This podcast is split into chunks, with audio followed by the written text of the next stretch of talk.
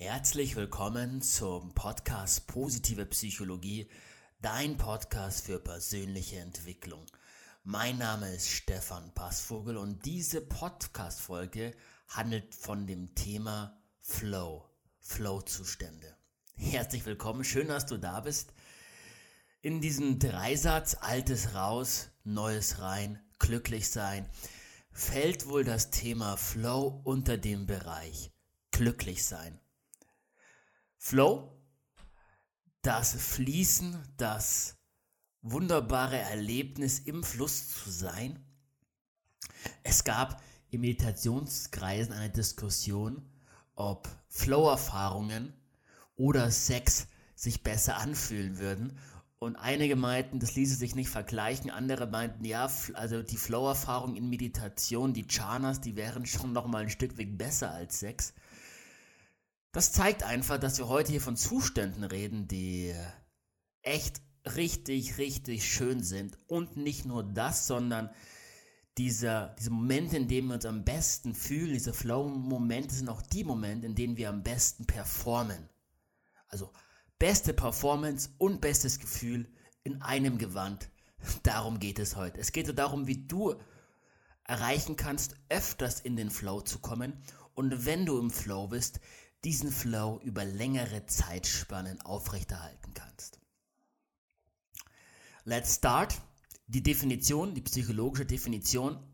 Flow ist eine, ein intrinsisch belohnender, harmonischer, psychologischer Zustand mit einem intensiven Fokus und einer Absorbation in eine Aktivität. So, so weit, so gut. Die Flow-Forschung nahm ihren Anfang mit einem Psychologen namens Csikszentmihalyi. Äh, herausfordernder Name. Dieser Psychologe hat damals die erste phänomenologische, also Untersuchung angestellt, wie erleben Menschen Flow, wie erleben Profisportler Flow. Und das Wort Flow beschreibt schon ganz viel davon, wie Flow erlebt wird. Es ist ein im Fluss sein, ein Fließen. Er hat drei notwendige Charakteristika herausgearbeitet. Das erste ist so eine Chill and Scale Balance, also das Verhältnis zwischen der Herausforderung, der Schwierigkeit der Aufgabe und deinen eigenen Fertigkeiten. Die Aufgabe darf weder zu einfach noch zu schwer sein. Es geht darum, genau diese Balance zu finden, wo du gefordert bist, aber nicht überfordert. Und allein dieser Tipp ist schon Gold wert. Wenn du in deinem Leben mal schaust, in welchen Lebensbereichen, bei welchen Tätigkeiten du genau diesen Sweet Spot erwischt und was du dafür tun kannst, um, um, um in mehr Lebensbereichen diesen Sweet Spot zu erwischen. Das ist einer der Aspekte, das Verhältnis zwischen Herausforderungen und deinen Fertigkeiten. Der zweite wichtige Punkt, ein notwendiger Aspekt, ist klare Ziele zu haben für die Aufgabe. Als ich mich zum Beispiel für diesen Podcast vorbereitet habe und in einen Flow-Zustand hineinkommen wollte, habe ich mir gedacht, cool, was ist mein Ziel? Mein Ziel ist eine sehr hochwertige Podcast-Folge zu machen. Dadurch muss ich die Wissenschaft durchscannen und rauskriegen, was sagt so die Studienlage und wie kann ich das ähm, mit, Geschichten anreichern, so dass es so verständlich ist, wie kann ich dazu eine Übung basteln. Und meine nächste Frage war, für, für, für was, warum mache ich das Ganze? Warum? Ja, warum denn eigentlich? Ja, weil ich glaube, dass die positive Psychologie extrem wertvolle Erkenntnisse hat, die rausgehören, die an die Menschen gehören, wovon so viele Menschen profitieren können, wachsen können, ein glücklicheres Leben führen können. Und sobald ich das Warum klar hatte und meine Ziele für diese eine Aufgabe klar hatte, konnte ich mich hinsetzen an die Vorbereitung und die Wahrscheinlichkeit, dass ich in den Flow hineinkomme, ist deutlich größer, weil ich ein klares Ziel hatte. Der dritte Aspekt ist eindeutiges Feedback. Du musst irgendwie Feedback bekommen, ob du dich auf dein Ziel zubewegst oder von deinem Ziel wegbewegst. Du musst die die musst, du musst den Fortschritt beurteilen können. Und es mag im Sport zum Beispiel sein, dass du einen Coach hast, der dir regelmäßig sagt, pass auf, so mehr, davon weniger. Das mag sein, dass du einfach die Sportart an sich dir, ne, dir Feedback gibt, zum Beispiel beim, beim Tennisspiel kriegst du Feedback. Landet den Ball, den du schlägst, im Spielfeld des Gegners oder außerhalb, ist er im Aus. Schlägt er ihn zurück oder nicht? Ja, gewinnst du einen Punkt oder verlierst du einen Punkt? Das ist alles sehr direktes Feedback, was, was begünstigt, in einen Flow hineinzukommen. Wenn ich einen Podcast vorbereite, ist zum Beispiel mein Word-Dokument, an dem ich sehe, okay, das habe ich reingeschrieben, da bin ich gerade so, so strukturiert, da gibt es alles Sinn, ist auch eine Art von Feedback, an dem ich sozusagen mein, mein, mein aktuelles Ergebnis sehen kann und beurteilen kann, bewege ich mich auf mein Ziel zu. Es gab noch sechs weitere Charakteristika von Flow. Das erste ist eine starke Konzentration auf die Aufgabe ohne ablenkende Gedanken. Das zweite ist, dass das die Handlung und das Gewahrsein, das Bewusstsein verschwilzt und sobald es verschmolzen ist, die Handlung sich wie automatisch anfühlt, als ob sie von alleine passieren würde. Der nächste Punkt ist ein Gefühl von der Kontrolle über die Performance und das Ergebnis. Man kann etwas tun, um das Ergebnis zu beeinflussen. Selbstwirksamkeit. Das vierte ist eine sogenannte autotelische Erfahrung. Heißt so viel wie, dass die Erfahrung aus sich heraus schön ist. Ja, auch ein Aspekt, der durchaus stärkere Auswirkungen auf die eigene Lebensgestaltung haben kann, wenn man beschließt, öfters im Flow sein zu wollen.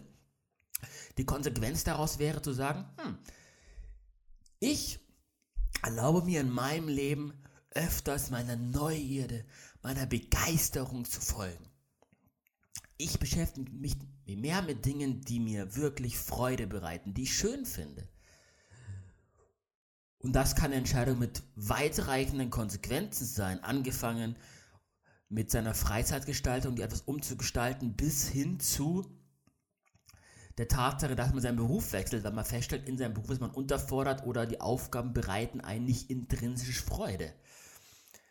Und die letzten beiden Aspekte sind veränderte Zeitwahrnehmung. Die Zeit kann schneller oder langsamer verlaufen und dass teilweise auch Flow mit einem Verlust des Selbstbewusstseins einhergeht. Dass dieses, dieses Gefühl, ich bin ein Selbst ein Stück weit sich auflöst. Ich finde, einer der schönsten Beispiele für Flow ist Garrett McNamara, G-A-R-R-E-T-T, M-C-N-A-M-A-R-E. Könnt ihr gerne auf YouTube mal eingeben. Großartig. Der Herr ist Big Wave Surfer und hat die meisten Weltrekorde im Big Wave Surfen aufgestellt. Und es gibt da diesen einen, dieses eine Video, wo er in, in Nazaré ist, in Portugal. Und das Video sieht, es ist, ist auf den Strand gerichtet und da ist so eine mördermäßig fette Welle unterwegs. Man denkt sich nur, ist das ein Tsunami oder was? Eine echte, richtig große Welle. Und dann zoomt die Kamera ran und mitten aus dieser riesen Welle surft Carrot diese Welle. Also es ist ein unglaubliches Video. Und ja, er erzählt, wie er auf diesen Wellen komplett im Flow ist. Komplett im Flow ist. Und das ist auch das, was ihnen ermöglicht, eben diese großen Wellen zu surfen, 100% im Hier und Jetzt zu sein und alles läuft einfach perfekt. Genau. Schönes Beispiel für Flow, gerne anschauen. Das sind die drei notwendigen Aspekte und die sechs Charakteristika nach eben der ersten Konzeption von Flow vom Psychologen Csikszentmihalyi. Und ja, die Wissenschaft hat daraufhin äh, hier und da etwas, paar Studien ergeben, aber es ist relativ mau lange Zeit gewesen, bis äh, 2012 eine größere Meta-Analyse rauskam zu diesem Thema, die einfach nochmal gesagt hat, gut, lass doch mal schauen, wo steht denn die Forschung heute zum Thema Flow? Und auf diese Studie möchte ich jetzt eingehen. Die erste Erkenntnis war, dass sich die Flow-Dimensionen überschneiden. Die lassen sich nicht klar trennen. Ist jetzt Challenge-Skill-Balance und ein klarer Ziel zu haben, zu trennen. Ja, nicht so wirklich. Ne? Irgendwie hängt es beides zusammen. Wenn ich ein klares Ziel habe und weiß, wo ich hin will, kann ich wahrscheinlich auch besser einschätzen, ob ich gerade unter- oder überfordert bin oder in meinem Sweet Spot sind. Also irgendwie hängen die alle mit zusammen. Das ist die erste Erkenntnis gewesen. Die zweite ist, dass die letzten beiden Dimensionen, dass Verlust der Selbst, des Selbst und die veränderte Zeitwahrnehmung nur ganz selten auftreten und gar nicht auftreten müssen, damit sich ein Erlebnis als Flow beschreiben lässt. Also nur bei, nur bei 30% der Probanden im Profisportbereich ließen sich regelmäßig diese beiden Charakteristika, die veränderte Zeitwahrnehmung und der Verlust des Selbstes berichten. Eine dritte Erkenntnis war, dass im Schnitt so 5,8 der neuen Dimensionen vorhanden sind, wenn Menschen im Flow sind. Also nicht alle, aber eben einige. Und der nächste Punkt war, der, die nächste Erkenntnis aus der Forschung war, dass je nach Aktivität sich die Dimensionen, die vorhanden sind, etwas unterscheiden. Ein Beispiel dazu. Ein Schwimmer, ein Profischwimmer vor seinem Olympiawettkampf. Der wird als Flow-Dimension haben, dass er sehr stark in seinem Körper ist, dass er seinen Herzschlag stark spürt, wenn er in seinen Körper hineinfühlt, unbändige Energie spürt, ähm, sehr präsent in seinem Körper ist. Warum ist das für ihn ein Zeichen für Präsenz oder auch ein Zeichen für ein Gefühl der Kontrolle? Weil Schwimmen eine sehr körperliche Tätigkeit ist. Schwimmer müssen sehr präzise fühlen, wie sie durchs Wasser gleiten. Und für die Ausführung der Aktivität Schwimmen ist ein Körpergefühl essentiell. Wenn ich jetzt einen anderen Menschen nehme, der mehr so der Denker ist, der beim Denken in Flow kommt, Albert Einstein, Newton, you name it, die werden wahrscheinlich die körperliche Dimension nicht so nicht so präsent haben. Wenn eine andere Dimension wird mehr wichtiger sein, wird mehr präsenter sein. Ja. Eine weitere Kenntnis war, dass die körperliche Sensation auch eine Dimension ist die lange Zeit nicht betrachtet wurde. Also auch die Physiologie, auch die Ernährung und die Fitness ist ein wichtiger Faktor, um häufiger in Flow gehen zu können. Ja. Und 66% der Athleten berichten, dass sie den Flow kontrollieren können. Das heißt, dass sie durchaus einiges tun können, um in den Flow hineinzukommen. Und sogar 81% berichten, dass sie nach einer Unterbrechung des Flows ihn wiederherstellen können. Und ich finde das sind tolle Neuigkeiten, weil es sagt uns, auch wenn wir noch nicht ganz genau wissen, wie man in den Flow hineinkommt, doch man viel dafür tun kann, dass die Wahrscheinlichkeit dramatisch steigt. Ja, man unterscheidet zwischen verschiedenen Arten von Flow. Zum einen mal zwischen Mikro- und Makroflow. Makroflow wäre der Flow, den du hast, wenn du bei der Olympiade antrittst und es gibt, gibt, gibt, diesen einen Wettkampf, bei dem es wirklich um alles geht, um alles geht. Da wirst du so häufig, man nennt das Makroflow, vielleicht einen extrem starken Flow-Zustand.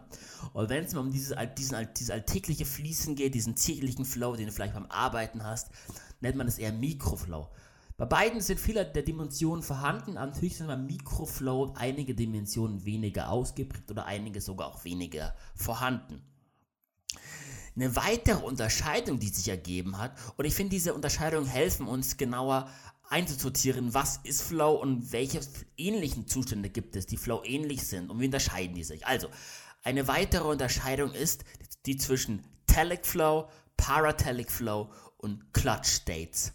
So, Telic Flow ist dieser ist ein Flow-Zustand, bei Wettkampfsituationen, wo man sehr stark im Flow ist. Es ist eine Art von Automatizität dabei, aber es fühlt sich erstmal nicht gut an. Das gute Gefühl kommt nach dem Wettkampf. Also ein sehr wettkampforientierter Flow-Zustand nennt sich Telic Flow.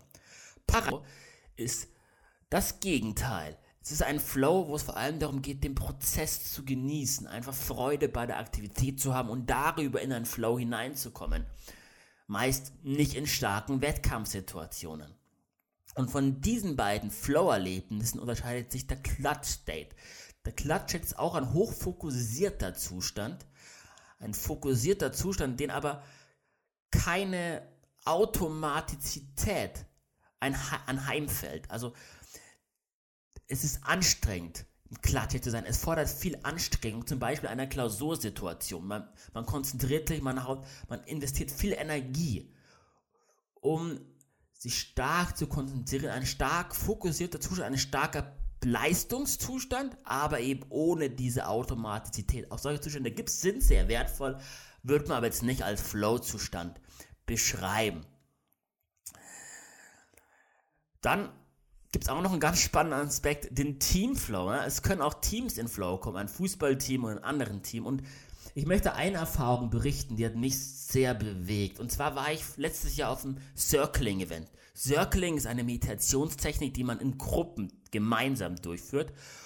Und das grundlegende Prinzip ist, sei vollkommen mit dir selbst im Kontakt, als auch mit deinem Gegenüber. Sei dir in jedem Moment gewahr, welche Gedanken, welche Gefühle sind in dir, als auch vollkommen präsent bei deinem Gegenüber.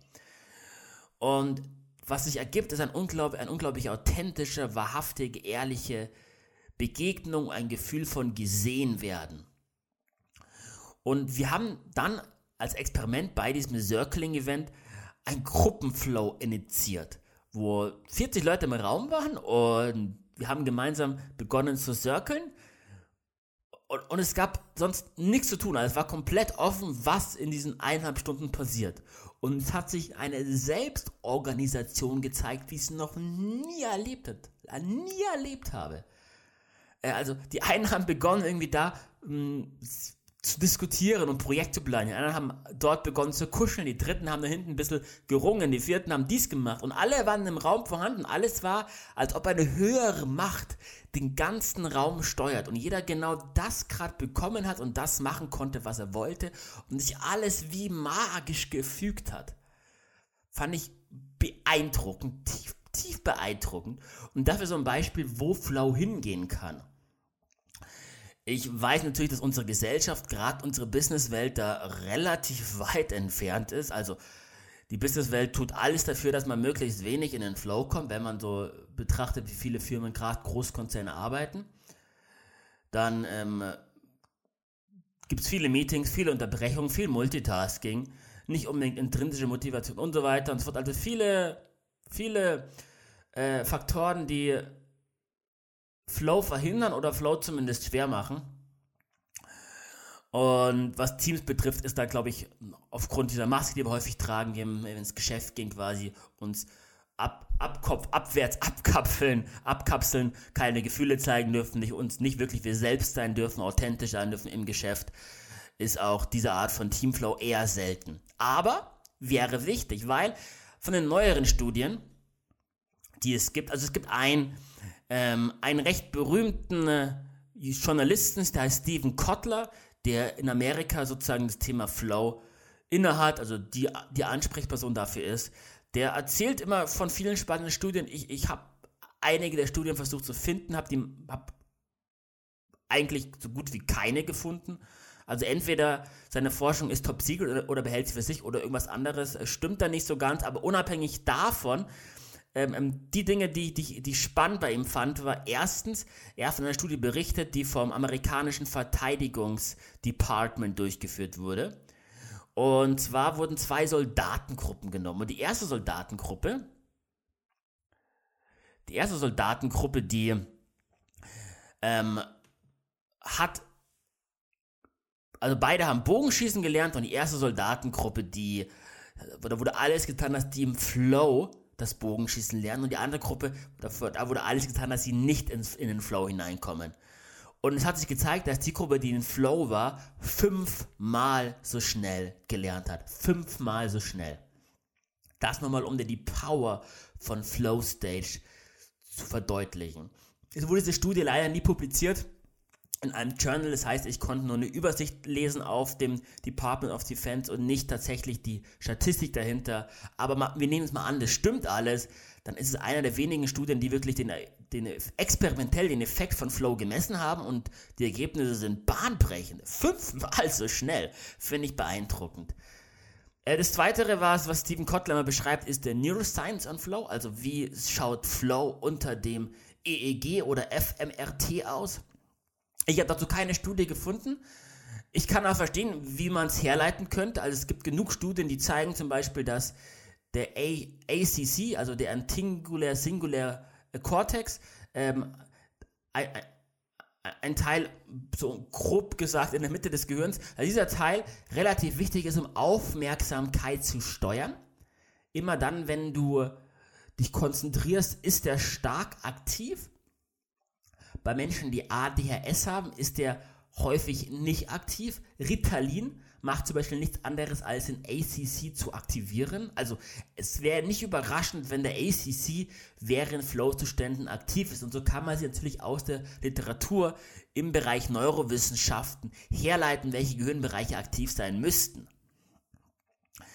Dass der ACC so entscheidend ist und häufig genannt wird, hat einen bestimmten Grund. Denn der wichtigste Faktor, ich habe oben die Fakt der wichtigste Faktor ist die Konzentration, um in Flow hineinzukommen. Also von den Faktoren, die ich oben genannt habe, die sechs Charakteristika, ich habe schon in der Reihenfolge aufgezählt, wie die Forschung zeigt, dass sie von Bedeutung sind. Und ganz oben steht die starke Konzentration auf eine Aufgabe ohne ablenkende Gedanken.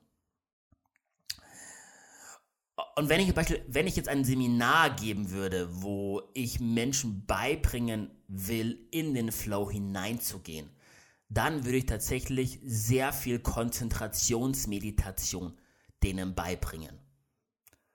Ich würde wahrscheinlich den Elephant-Pfad nehmen, also den Elefantenpfad nehmen, der neben dem Yoga-Shara-System meiner Meinung nach das effektivste System ist, um Konzentrationsmeditation zu trainieren. Und ich, wie gesagt, ich rede hier nicht von Achtsamkeit, nicht von Mindfulness, nicht von Vipassana.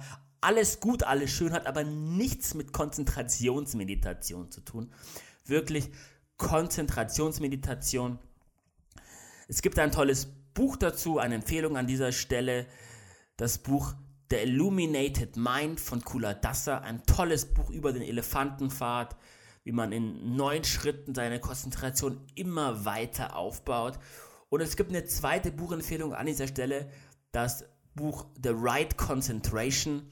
In diesem Buch geht es darauf aufbauen, um sogenannte Chana-Zustände. Chana-Zustände sind Versenkungszustände. Wenn ich eine gewisse Konzentration über die Meditation mir antrainiert habe, kann ich meine vollständige Aufmerksamkeit auf eine gute, eine schöne Körperempfindung lenken. Und dann beginnt diese Körperempfindung immer weiter, weitere Bereiche meiner Aufmerksamkeit zu absorbieren, bis ich nur noch in diesem Bliss, nur noch in dieser Ekstase schwebe. Unglaublich schöne Zustände, die Zustände, von denen ich am Anfang berichtet habe, über die diskutiert wird, ob sie denn schöner als Sex sind. Ja, auch eine tolle Meditationspraxis ähm, über die Konzentration und das schöne Gefühl beim Konzentrieren, sich weiter in diese guten Gefühle hinein zu versenken. Beides sehr wichtig und die beiden Aspekte würde ich beim Seminar gezielt den Leuten beibringen, plus weitere Dinge, weil eben die Konzentrationsfähigkeit die entscheidendste Fähigkeit ist, die es gilt zu trainieren, wenn man öfters in seinem Leben in den Flow hineinkommen will. Lasst uns zum Abschluss nochmal kurz schauen, welche Faktoren begünstigen Flow, welche Faktoren unterbrechen Flow und welche Faktoren verhindern Flow. Begünstiger sind, wenn man an Sport oder an Wettkämpfe oder an, an High-Performance-Aktivitäten denkt, eine effektive Vorbereitung, positive Gedanken und Gefühle während der Aktivitätsdurchführung, eine optimale Umgebung, zum Beispiel ein Coach, der einen supportet, die passenden situativen Bedingungen, zum Beispiel das passende Wetter beim Surfen, positives Feedback und das optimale Niveau an Motivation und Erregung. Und es mag sein, dass dir diese Aspekte schon bekannt vorkommen, denn genau diese Aspekte haben wir auch in der Podcast-Folge Performance Excellent trainiert. Ein weiter wichtiger Faktor ist eine autotelische Persönlichkeit, eine Persönlichkeit, die intrinsisch motiviert ist, eine Persönlichkeit, für die wichtig ist, ihrer Begeisterung, ihrer, ihrer Neugierde zu folgen. Und ein weiter wichtiger Aspekt ist, dass die grundlegenden Bedürfnisse im Leben erfüllt sind. Man fühlt sich sicher, es passt finanziell gerade, man hat tolle Freunde, gute soziale Kontakte, man hat ausreichend Nähe und so weiter und so fort. Das sind Faktoren, die Flow begünstigen und Unterbrecher oder Verhinderer sind genau das Gegenteil davon. Also wenn ich mich nicht gut vorbereitet habe, wenn ich negative Gedanken oder Gefühle habe, wenn ich Multitasking machen muss, wenn ich überarbeitet bin, wenn ich nicht ausreichend Erholung habe, nicht ausreichend häufig in die Sauna gehe, Massagen bekomme oder Sport treibe, wenn ich nicht abschalten kann, wenn ich ein grundlegendes Angstniveau habe und wenn ich auch keine klare Priorisierung in meinem Leben habe. Das sind alles Faktoren, die Flow verhindern. Und da wiederum der Übertrag auf die Unternehmenskultur heutzutage. Es wäre schön, wenn man Unternehmen hätte, wo man ein Schild an seine Tür packen könnte, irgendwie von 8 Uhr bis morgens bis 12 Uhr mittags. Ich bin am Flown, bitte nichts stören. Und dann wird man nicht gestört, dann gibt es keine Unterbrechung. Das wäre für viele Unternehmen optimal, weil dann können die Mitarbeiter dafür sorgen, dass sie in Flow kommen und eben bis zu fünfmal stärker performen. Ich glaube auch, dass Flow für viele Menschen in unterschiedlichen Bereichen besonders präsent ist. Es gibt Menschen, die fühlen Flow vor allem dann, wenn sie an ihre Grenzen gehen. Die Abenteurer, die Adrenalin-Junkies. Das ist so eine Gruppe. Die anderen fühlen wahrscheinlich oder nee, haben Flow öfters, wenn sie sehr vertieft sind im Denken, wenn sie Probleme lösen, sich was hineindenken müssen. Wissenschaftler zum Beispiel, langes Menschen, die sind sehr körperlich, was den Flow betrifft. Tanzen, Bewegung hilft ihnen in den Flow hineinzukommen. Und dann gibt es Menschen, die kommen überhaupt vor allem um, ähm, über sozialen Kontakt in den Flow. Die, die, ja, die im Zusammensein mit anderen Menschen in den Flow hineinzukommen. Hineinkommen. So, das zum Thema Flow. Ich werde im Anschluss wieder eine Übung für dich aufbereiten. Es wird keine Übung sein, die Flow trainiert. Dazu bräuchte man meiner Meinung nach mehr Zeit. Allerdings wird es eine Übung sein, die dir hilft, klarer zu kriegen, wann bin ich überhaupt im Flow und für dich klarer zu kriegen, was sind so meine, meine, deine ganz persönlichen Flow-Blocker? Was sind deine Flow-Verhinderer, die verhindern, dass du öfters und länger im Flow bist? Es ist heute, als ich aufnehme, als ich, als ich diese Podcast-Folge aufnehme, der 24.12. Ich wünsche dir in diesem Sinne ein frohes Fest und einen guten Rutsch ins Jahr 2021. Eine kleine Anmerkung noch, im neuen Jahr startet auch zusätzlich zu diesem Podcast der erste Workshop Positive Psychologie. Es geht darum, wie du all die wissenschaftlichen Erkenntnisse aus der positiven Psychologie für dich nutzen kannst, um dein eigenes Leben freudvoller, ähm, leistungsfähiger und einfach erfüllter zu gestalten. Das ist ein aktiver Online-Workshop über sechs Wochen verteilt, jede Woche eine Sitzung mit Übungen zwischen den Sitzungen. Genau, es ist ein Workshop, wo es viel ums Tun, ums Anwenden geht. Und wenn du Interesse hast, geh einfach auf die Webseite www.stefan.com passvogel.de. Da findest du unter Workshop alle weiteren Informationen. Dann danke ich dir fürs Zuhören. Und wenn dir die Podcast-Folge gefallen hat, du was daraus mitgenommen hast, bitte, bitte weiterempfehlen oder eine Bewertung bei iTunes oder Spotify hinterlassen. So kriegen andere Menschen mit, dass dieser Inhalt wertvoll ist und genau darum geht es mir. Mir geht es darum, primär diesen Inhalt aus der Forschung in die Gesellschaft zu bringen, weil so viele Menschen davon profitieren können. Davon bin ich überzeugt, deswegen mache ich das Ganze. In diesem Sinne, einen schönen Tag noch. Ich wünsche dir alles Gute. Das war's. Bis zum nächsten Mal. Das war der Podcast Positive Psychologie, dein Podcast für persönliche Entwicklung.